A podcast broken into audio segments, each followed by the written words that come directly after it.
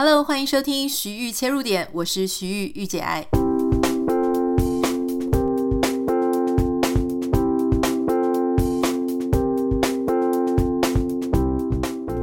Hello，欢迎你收听今天的节目。最近社群媒体上真的是很热闹，有好多值得我们去探讨、花一点时间去从另外一个角度想想的一些事件哦。我最近也留意到有一个啊小有名气的 YouTuber，然后他原本是提倡极简生活。那因为他的做法还算蛮激进的，所以开始越来越多的人，嗯、向他效法啦，或是说觉得他真的是好不可思议，会想要效法他的生活态度哈。比方说，他就会说，他上厕所的时候呢是不用卫生纸的，那用什么擦屁巾等等的，或是说他家里没有沙发，或是说他只有一支笔而已啊，或是说他不吃早餐等等。那我觉得。也许他背后呃有一些逻辑理念是好的，就是希望很简单的生活、简约生活、极简风。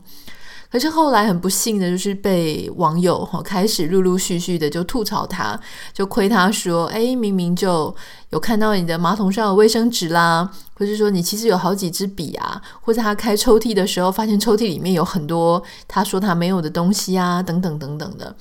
所以当然就引发轩然大波哈，很多人就讲说啊，做作假掰啊，哈，就是被打脸等等。那我们今天的节目呢，要维持我们一贯的风格，我们并不是要去嘲笑对方哈，但是这个事情它确实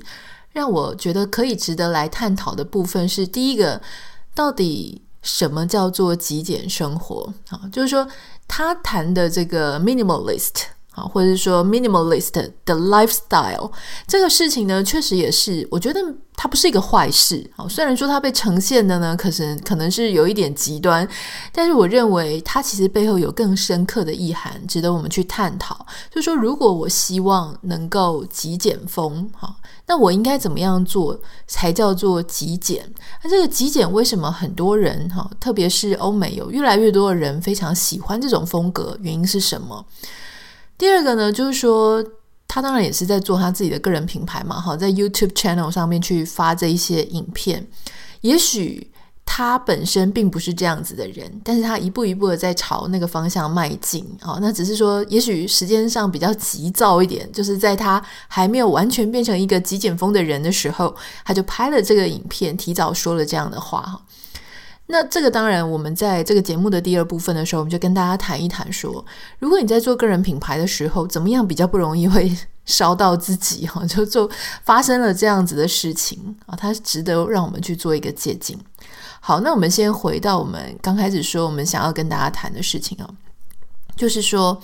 所谓的极简风，到底什么叫做极简？因为根据这一个出事的这个 YouTuber 呢，他的呈现哈，不用卫生纸啦，然后甚至不用洗发精、沐浴乳洗澡啊，然后就会有人觉得很傻眼，想说这样不会很臭吗？或是说没有沙发，可是你有椅子啊，哈，到底什么叫做极简？我想我个人的认知啦。网络上有非常非常多人对极简这个事情下定义，但是他并没有一个非常统一的说法。每一个人他奉行自己心中的极简主义，他都会有自己一套生活的方式。所以我个人认为，第一个这件事情没有标准答案。但是第二个呢，我们常常在说极简的时候，我们会谈到北欧。北欧的生活、北欧的布置、北欧的美感，很多人说叫做非常好看、非常吸引人的极简风，或是极简主义。那因为我之前在挪威生活过一小段时间，我亲眼在看到我们这些挪威的朋友，他们怎么样去布置他的家里，他自己的生活态度、价值观。首先哈，我先谈一下我们那时候在挪威的时候。我这些朋友呢，他们基本上搬到一个家里面哈，不能说全部，因为一定也有一些例外。很多的挪威人呢，他们在买沙发、买家具的时候，他们第一个想法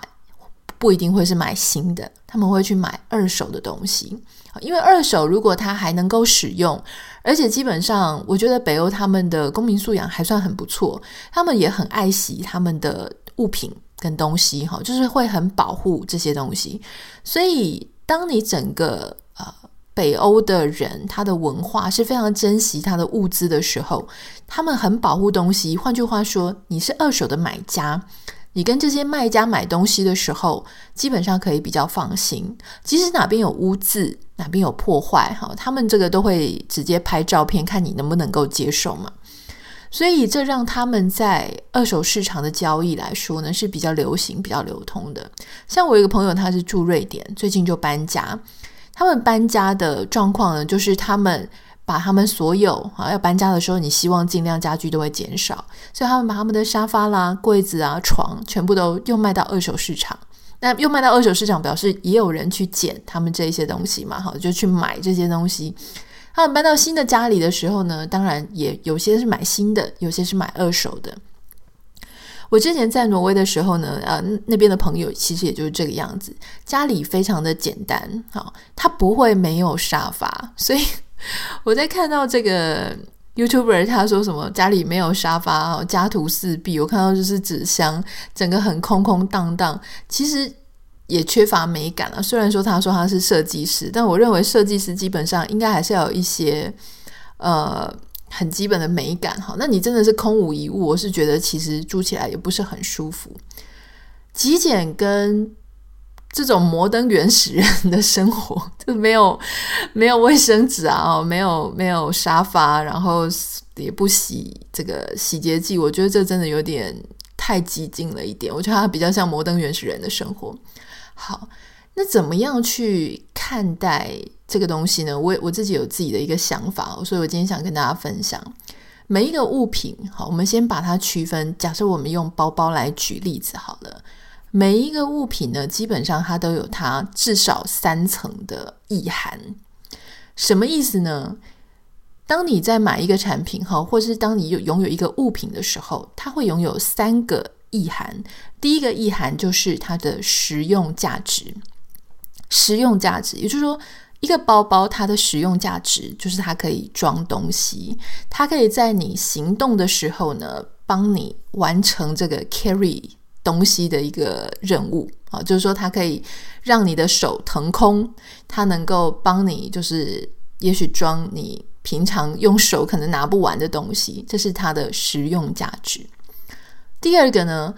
这些产品它一定会有它的美观价值。好，在实用价值之余呢，诶，我希望这个包包它的颜色是漂亮的，是我喜欢的。也许就是它会有锁头包哈，就是会有这个上面加一个链子，加一个锁，加一个什么漂亮的装饰。这个东西呢，是这个产品上面的。美观价值，它让我在带这个包包的时候，不只可以装东西，我还觉得它很漂亮，可以跟我的衣服做搭配。第三个呢，是它上面还会含有一种叫做象征价值的东西。一个包包的象征价值，哈，往往会出现在它的品牌上，啊，或是它的这个包包本身的一些织法做工。这是什么意思呢？假设今天有一个人，他拎着爱马仕的包包。跟他拎着一个没有牌子或是仿冒品的包包，或是地摊货的包包，这个东西呢，虽然地摊货的包包它也是啊，也许也蛮漂亮的，而且它也可以装东西，可是，在它的象征价值上面来讲，它跟爱马仕的包包是不一样的。好，你知道，就是爱马仕的包包呢，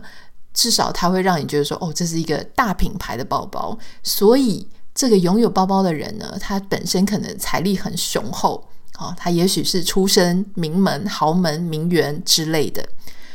所以这个包包上面呢，它不只有可以带东西的实用价值，不只有漂亮的美观价值，它同时也彰显了这个拥有者他的一种非常优微、平常看不见，哦，但是你可以感觉得到它的象征意涵。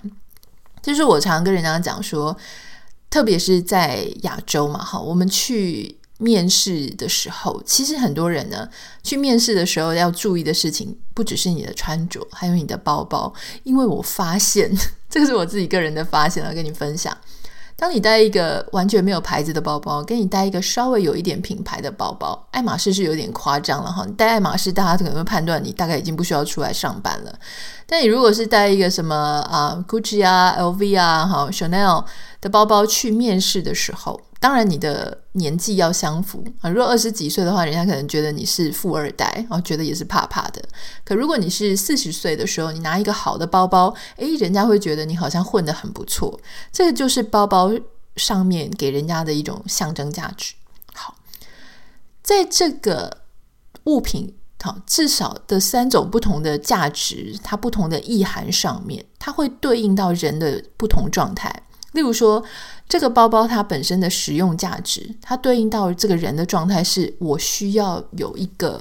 帮我，就是你知道，我我现在需要拿东西，我的两只手是不够的，所以我需要一个包包。这个时候，人的需求对应了这个物品的它的这个实用价值。好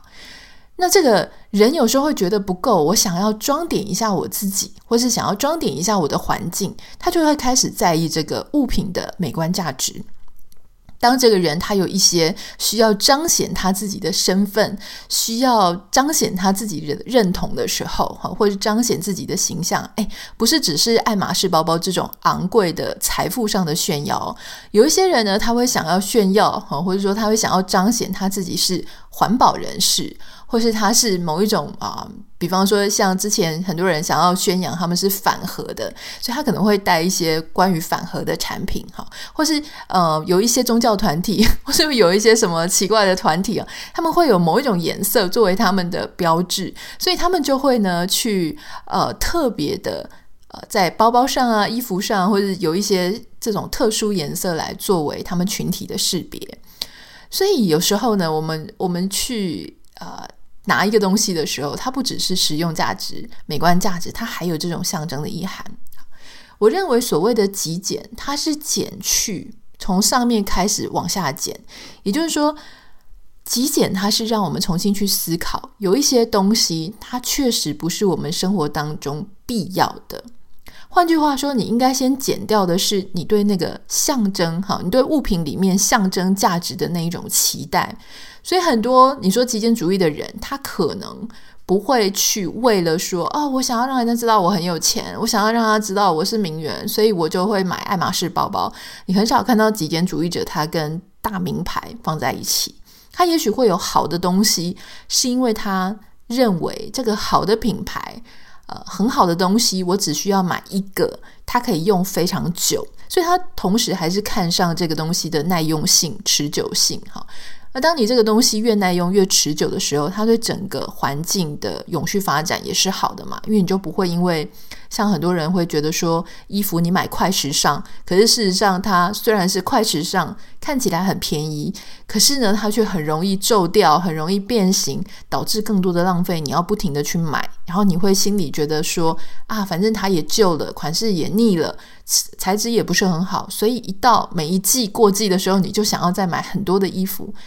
长久下来看呢，也许你在衣服上的投资，哈，你在买快时尚，或是这些一直需要消耗、一直需要呃去汰换的东西，你所花的资源、你所花的钱、你所花的时间，可能都超过了你一开始如果就好好的买一样很耐久、很耐用的东西。好，回到我们刚刚讲的。极简这件事情本身就应该要先从你认为这个东西哈，让你觉得哦很稀花的东西，让你觉得很呃可以跟别人炫耀的东西，从这个意义上面先去反省自己。好，那接下来呢就剩两层意义嘛，美观跟实用。基本上我认为哈，极简主义者呢，基本上他跟美观没有抵触。我并不会因为说我是极简主义，所以我就要买一些丑的东西，所以不会。所以基本上，我认为所有的极简主义者呢，他并没有扣除掉所有这些产品的实用性跟美观性，他只是重新去思考这一些产品上，好，我只需要重视它的实用跟美观就好了。我不要因为我自己的虚荣心，我不要因为我自己觉得哇，怎么样可以让我内心感觉到非常充足，我就去花钱买了那样子的东西。例如说，像我自己，好，或者我们有一些朋友，我们会有一个状况，就是心理压力很大，情绪很不好的时候，就想要点一整桌的菜，或者想要外带的时候呢，就 over order，就是买一些我根本吃不完的东西。可是我看他满满的放在桌上，我觉得很开心。这个就是他在喂养你内心的空洞嘛。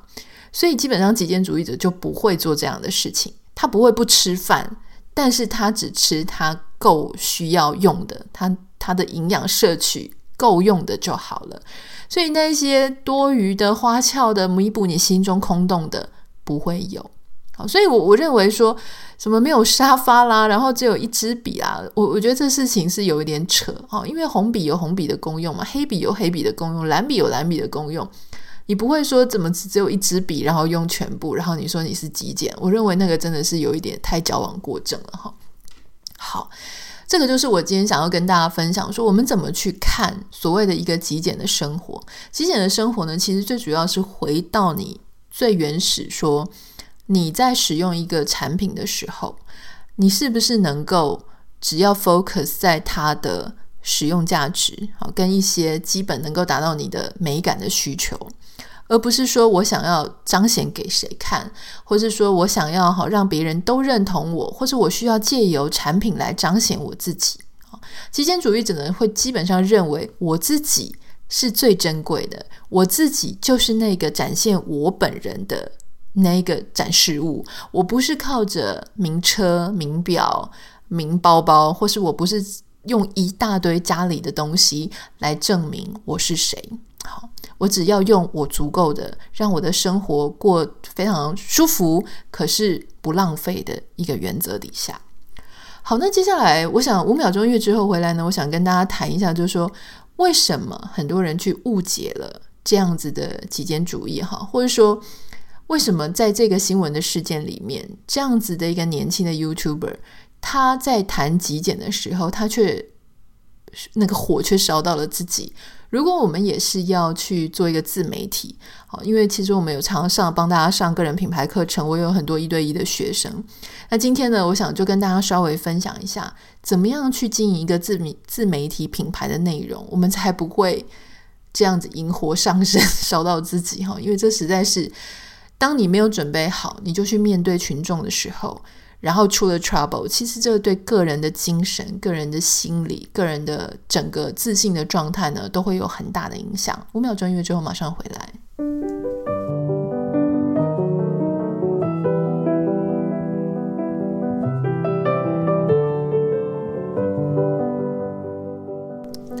好，回到我们要来谈，就是说为什么？年轻的 YouTuber 哈，他会出这样子的一个状况。我个人常常想要跟大家分享一件事，就是说，如果你想要经营自媒体的话，我基本上会建议你的人设或是你的主题跟自己的喜好不要差太多。那当你、呃，如果你想要去谈一个你喜欢的主题的时候呢，除非你是真正的专家，否则你都要在用词遣字，或是你在人物设定上呢，稍微给自己留一些后路。换句话说呢，像比方说，比方说我现在的 YouTube 常常在讲植物，可是事实上我并不是植物的大师，或是科学家，或是念园艺系的，我都不是嘛。所以那，这个时候呢，我在谈这些事情的时候，我会。讲说这个是我个人的经验，哈，但是我也不是非常的权威，所以建议如果你有任何想要知道的问题，诶，我可以推荐哪几个专家让你知道。那当我在谈植物的时候呢，也许我可以告诉你，大部分的人都是这样讲，哈。那可是事实上我自己的实际经验呢，也许大家都说啊，这个一定要每天两三天换一次水，可是我有时候啊，一个礼拜才换一次，结果它也活下来了耶，居然也也可以这样子成功。就是你在讲的时候，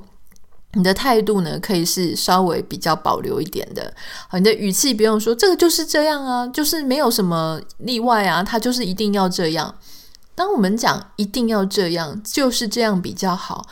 的这样子的语气的时候，你同时就会让自己没有退路。哈，这个其实不是只是在。自媒体上的经营是这个样子。事实上，你在人生当中跟别人 promise 事情，在跟你的主管 promise 事情，跟你的同事 promise 事情的时候，你有时候呢，如果你真的不能百分之百的确定，你就不要把话说的这么满。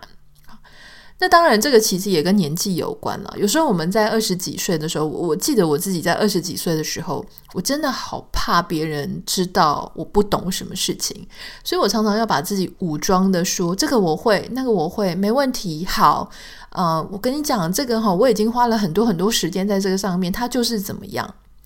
可是慢慢你会发现，哈，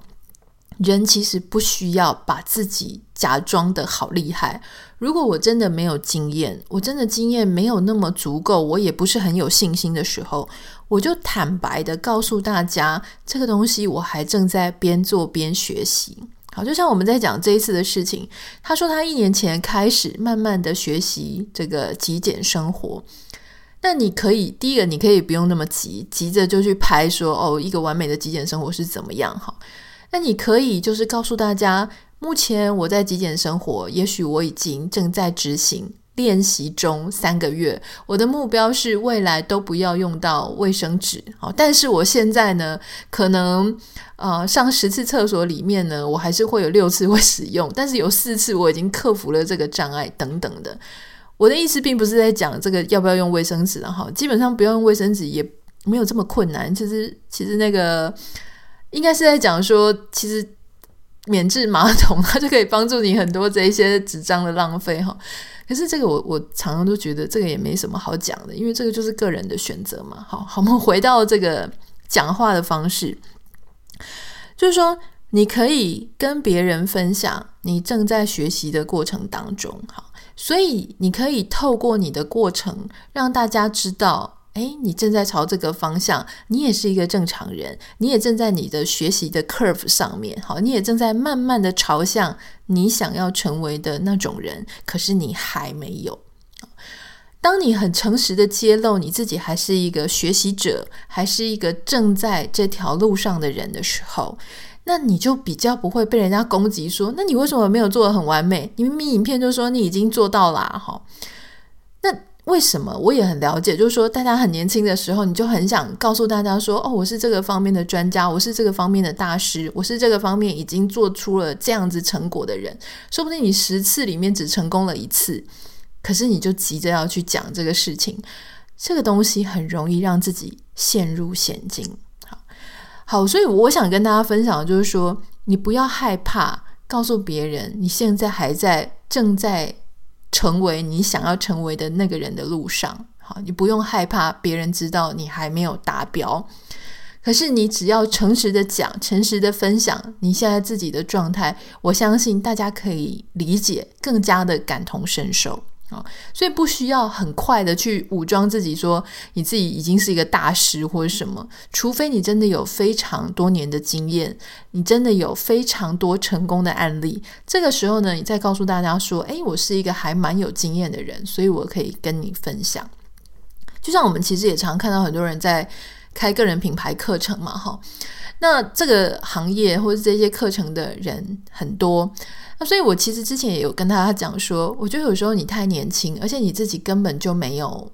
成功的案例，或是你也没有一个大家的大众的普遍识别度的时候，你去开这样的课程是非常的容易被 challenge 的。好，那当然这个事情比较是比较不完的，可是至少会有一个。呃，大家会觉得说，诶，好像比较共通的标准就是我知不知道你？如果我知道你，我就会觉得说，哦，对，你的个人品牌有建立起来。但如果大部分的人都不知道你的时候，诶，你要去谈个人品牌，这个事情就会有一点勉强。好，那我们常常会看到，就是说，诶，三四十岁的朋友们，这些 KOL 们，哈，他不一定会去谈个人品牌，不是因为他没有建立好，而是他可能不知道怎么把它变成课程。但是我看到很多很年轻，十几二十岁的，已经开始在教大家怎么样做个人品牌。那甚至他们也会来报我的课程，我就会跟他们讲说，因为这个事情你太容易被 challenge 了。第二个是你也还没有足够的经验，好去面对别人，面对你自己的学生说。他们这样子到底对还是不对？啊，你还没有办法帮他判断他未来会怎么样。就像我常常会听到人家在讲说，哦，教人家做财富自由，可是这个人他才二十几岁，二十几岁的财富自由，我我觉得你可以谈的是我如何在二十几岁的时候达到财富不用忧愁的境界。好，可是你很难讲你现在的财富自由能不能够维持到三十几、四十几、五十几、六十几。也许当你六十几的时候，你中间已经出现又好多次的财务危机，你这个时候才会赫然发现，你二十几岁谈什么财务自由，根本就是太早把自己放在那个位置上了哈。所以，如果你谈的稍微你在讲话的时候，或是你在谈一些事情的时候，你让自己稍微有一个退路，不只会让自己比较安全，同时你也会让来听你的啊、不管是讲课啦，或是你的 YouTube 你创作的内容，来听的那一些人了解到说。原来这些事情，它都是需要一个学习的 curve，它都是需要一段时间的过程。在这个过程当中，我们会做对，我们也会做错。我们有时候不是圣人啊，就是我们没有办法什么事情都立刻就做到极致。可是我们朝着我们想要走的方向去。那这个事情不是只是这一次的这个 YouTuber 嘛？好像我们有很多，其实我们自己包含自己在写很多励志型的文章，然后很多人或者说感情如何沟通，如何与家人互动。我们虽然是这样写，可是我们都不是圣人，也不是完人。我们知道那样子的方向，那样子的沟通境界是很棒的。可是我也要跟大家讲，我我有时候三不五时还是会失控，因为我就是一个正常人。当你有时候呢，你都会知道说很良善、很善良、很圣人的状况，可你有时候就是会有心情低潮的时候，你会有很低落的时候，你会有你不想讲这句话，可是你却很冲动的讲出来的时候，你会有跟家人永远就是过不去的时候，这个都是会发生的。你会发生，我也会发生。虽然我还是会叫你，告诉你说怎么样比较好，可是那不代表我已经完全做到那样子了哈。我也不会告诉你说我已经完全做到这样了，你就相信我吧。我不会这样讲，我会告诉你说，我知道那样比较好，我确定那个方向很不错，那我们就一起努力吧哈。我们都还在攀爬，往上攀，好，往这条路上，呃，往这一条路上持续精进自己，持续修炼自己，持续保守。保有自己更好的那一面的那一条路上迈进。好，这就是我今天节目想要跟你分享的哈，就是包含呃，什么叫做极简？好，我们重新去思考一下物品跟我们个人内心的需求。还有第二就是说，我们如果要